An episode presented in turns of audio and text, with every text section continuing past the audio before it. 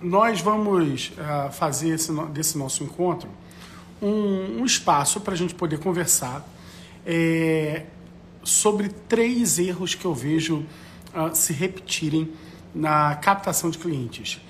Afinal de contas, quem é esse sujeito na fila do pão para falar sobre captação de clientes? Antes, antes de falar quem é esse sujeito na fila do pão, para você que já sabe quem é esse cara na fila do pão, você que já sabe uh, o, o, as técnicas que a gente domina sobre captação de clientes, faz o seguinte, aqui embaixo no Instagram, aqui, ó, aqui embaixo no Instagram, tem um aviãozinho, manda esse aviãozinho para outros colegas seus poderem participar também. Você que está assistindo pelo Facebook, a mesma coisa, clica aqui no compartilhar e dispara isso aqui para outras pessoas aprenderem também, uh, não só os erros, mas aquilo que elas podem fazer para evitar esses erros, para que esses erros não, uh, não as incomode nunca mais e fazer com que a, a captação de clientes dela seja mais, mais efetiva, mais produtiva. Tá? Aliás, perdão, esse é um tema. Nossa, esqueci de pegar uma água aqui, tô doído. Esse é um tema que nós vamos é, abordar bastante no nosso evento que nós vamos realizar no final de março, tá? dia 31 de março, 1 e 2 de abril, um evento de imersão chamado Holding Total. E daqui até lá, nós vamos ter três encontros. Três encontros, são três quartas-feiras, às nove e meia da manhã, com os inscritos para participar do Holding Total. Se você não está inscrito, vamos, o pessoal vai botar aqui na. Escrever aqui embaixo como é que faz para você se inscrever. Mas se você escrever aqui no chat, assim, ó, a palavra total, aqui no chat do Instagram, a palavra total, você vai receber no, no seu direct já o link para poder se inscrever. Não precisa nem sair da live, tá bom? Lembrando que esse evento ele não é gratuito, tá bom? Ele não é gratuito. Ele é um evento que tem um custo, um custo irrisório, né? São ah, 97 reais para poder participar, tá? Essa é uma cobertura dos custos do evento.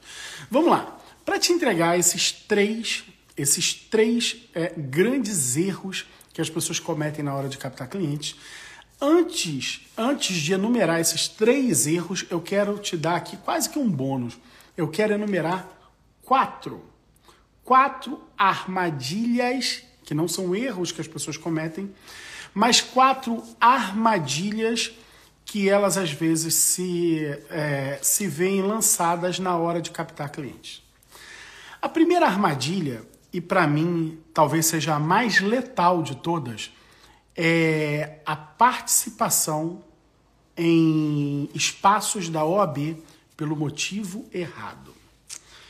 E isso é triste, gente. Isso é triste. Veja, uh, existe um manual, né? Um manual. Fala assim, ó, você quer captar clientes, tudo mais que captar, captar mais clientes, faça o seguinte, é, participe do seu conselho de classe. E aí, isso vai servir para quem trabalha com holding familiar, isso vai servir para quem trabalha com direito de família, isso vai servir para quem trabalha na, com medicina, ok? Não importa qual é a área de trabalho, existe um manual. Ah, se envolva com seu conselho de classes. No nosso caso, a OAB. Se envolva, participe, interaja.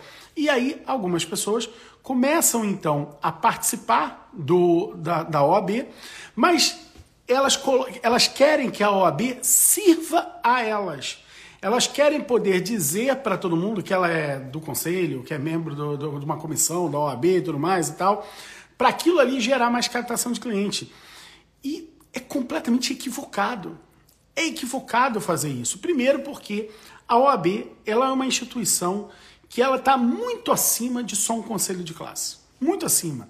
Ela não é só para uh, ah, defender os interesses do advogado. Cara, a OAB, a OAB, ela é uma legitimada para defender a Constituição.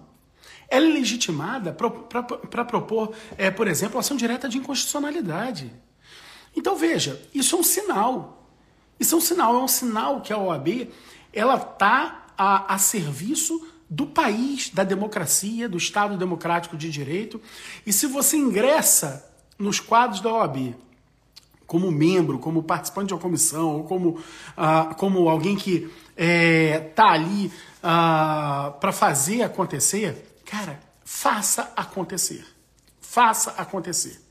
E aí, esse é, essa é uma grande armadilha, porque na verdade aquilo ali não vai te servir de nada se você quiser se servir da OAB.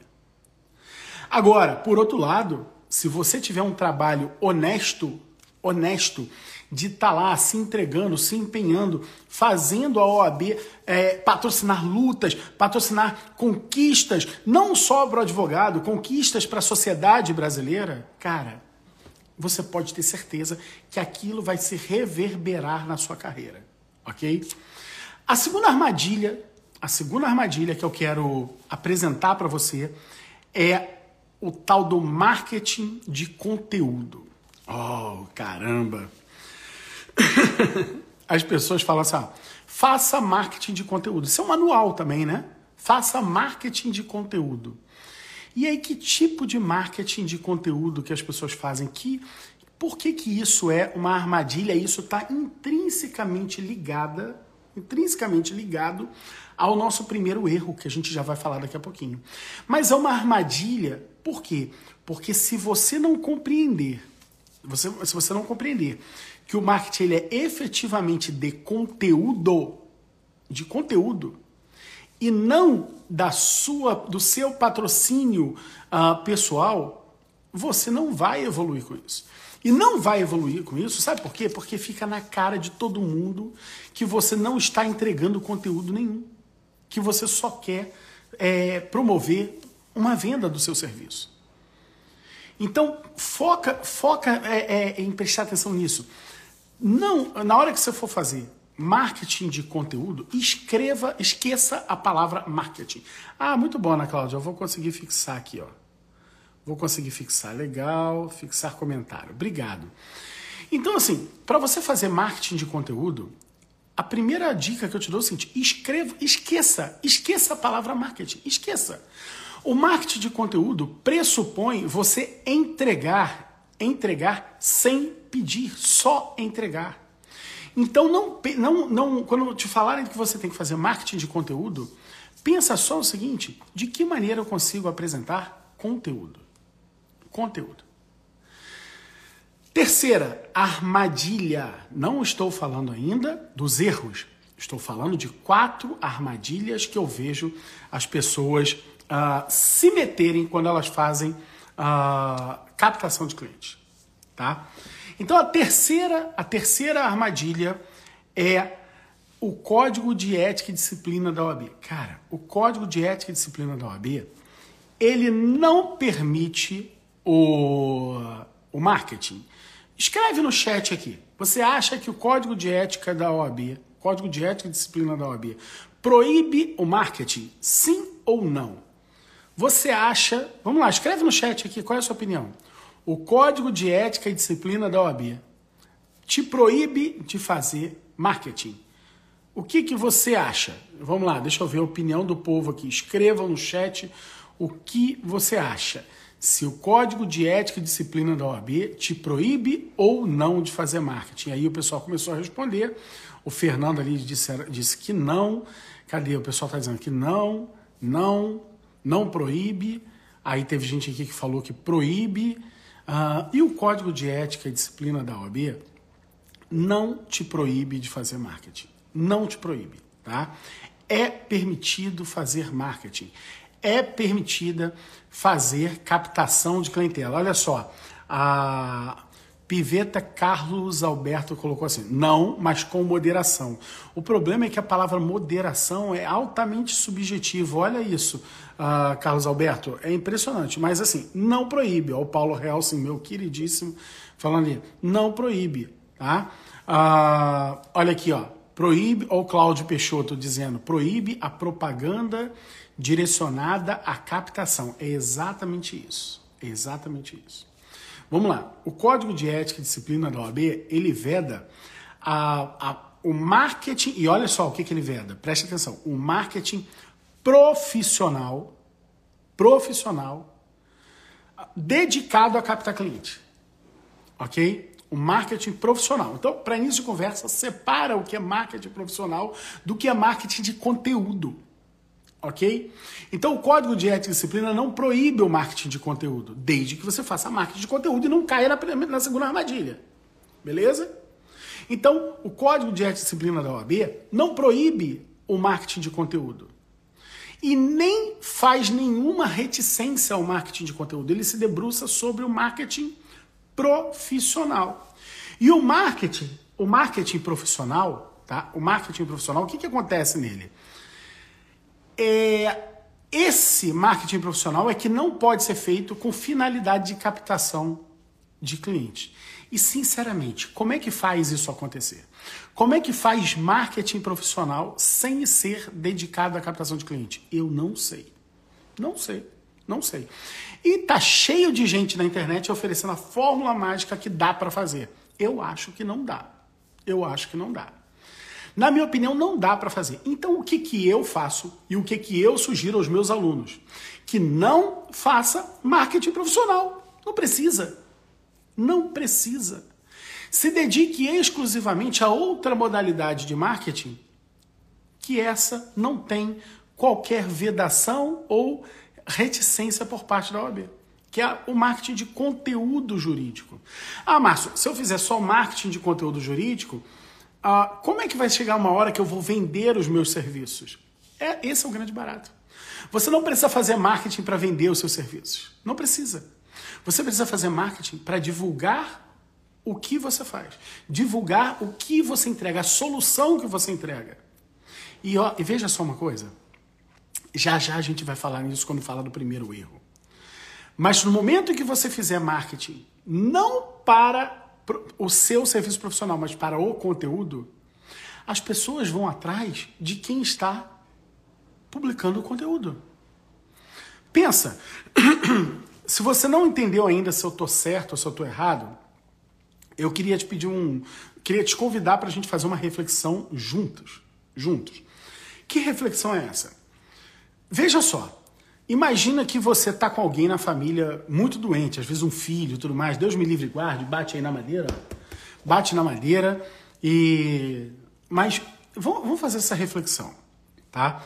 Imagina que tem alguém na sua família que está doente e você precisa encontrar um médico, um médico específico para aquele problema, tá?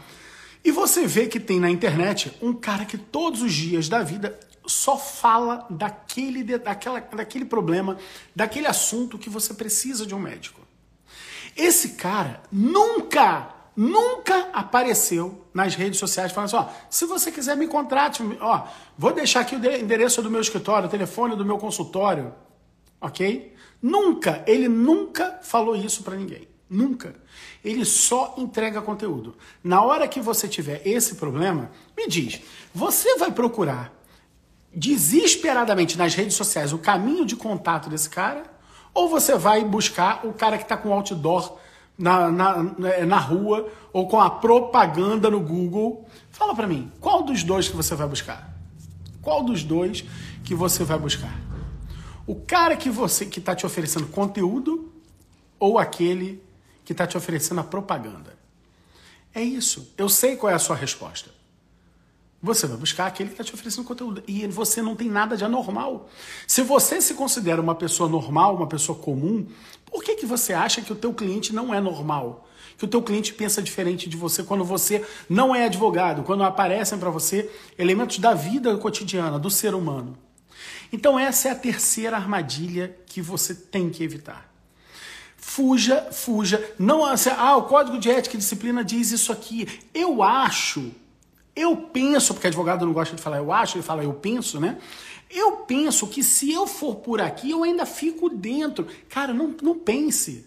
Não pense. Não tente margear os limites do Código de Ética e Disciplina da OAB. Enquanto o Código de Ética e Disciplina da OAB estiver aqui, faz o seguinte, ó, pega para lá, ó, bem distante dos limites. Ou seja, não faça marketing profissional nenhum. Faça só marketing de conteúdo jurídico. E ponto. E mais nada. Dito isso, vamos para a quarta armadilha. E veja, gente, eu ainda nem dei os três grandes erros. Eu estou falando das primeiras armadilhas. Tá? Vamos falar da quarta armadilha. E olha que legal. Uh, eu falo sobre holding familiar, ok? Uh, eu ensino advogados a atuarem com holding familiar. Todos os dias da vida eu só falo de holding familiar, de como capta cliente para holding familiar. E isso que eu estou falando aqui agora, ele não serve só para holding familiar. Estou te dando dicas aqui que se você atua na área de direito de família, tributário, do trabalho, não importa a área que você atua. Não importa nem se você é advogado. Todas as dicas aqui elas vão te servir também, também. Tá? Vamos lá. A quarta a quarta armadilha é a bendita da prova social. Algumas pessoas nem sabem o que é esse troço de prova social. Moreninho, me dá uma aguinha. Pode ser? Me dá uma aguinha? Obrigado. Uh, existe, existe no âmbito da, das conversas e da, dos estudos sobre programação neurolinguística, tal da PNL, um negócio chamado gatilhos mentais, tá? Os gatilhos mentais uh, foi teve até um livro muito bom escrito por um cara chamado Robert Cialdini chamado Armas da Persuasão e que o, os gatilhos, ele identifica que os gatilhos mentais na verdade são isso, são armas, grandes armas de persuasão. Uma delas é a prova social. E o que é prova social? Prova social é diferente de prova, que por sua vez também é um outro gatilho mental, mas que não tem nada a ver, não estou falando disso aqui agora. É, prova social, tá? É quando você é levado a acreditar que algo é muito bom porque todo mundo está indo para lá. Ok? Porque todo mundo está indo para lá. Quem nunca? Quem nunca? Estou indo para o Maracanã. Qual é a entrada que eu tenho que pegar do Maracanã? Cara, o povo tá todo indo para lá. E eu sou vascaíno. Sou vascaíno. Né? Ah, moleque, pô, finalmente, né? Sou vascaíno. Então veja, eu tô vendo um monte de gente com camisa do Vasco indo para lá. Pô, é para lá que eu tenho que ir. Ok? Então a gente é levado a acreditar que o certo é aquilo para onde a maioria está indo, para onde a manada está indo. Beleza?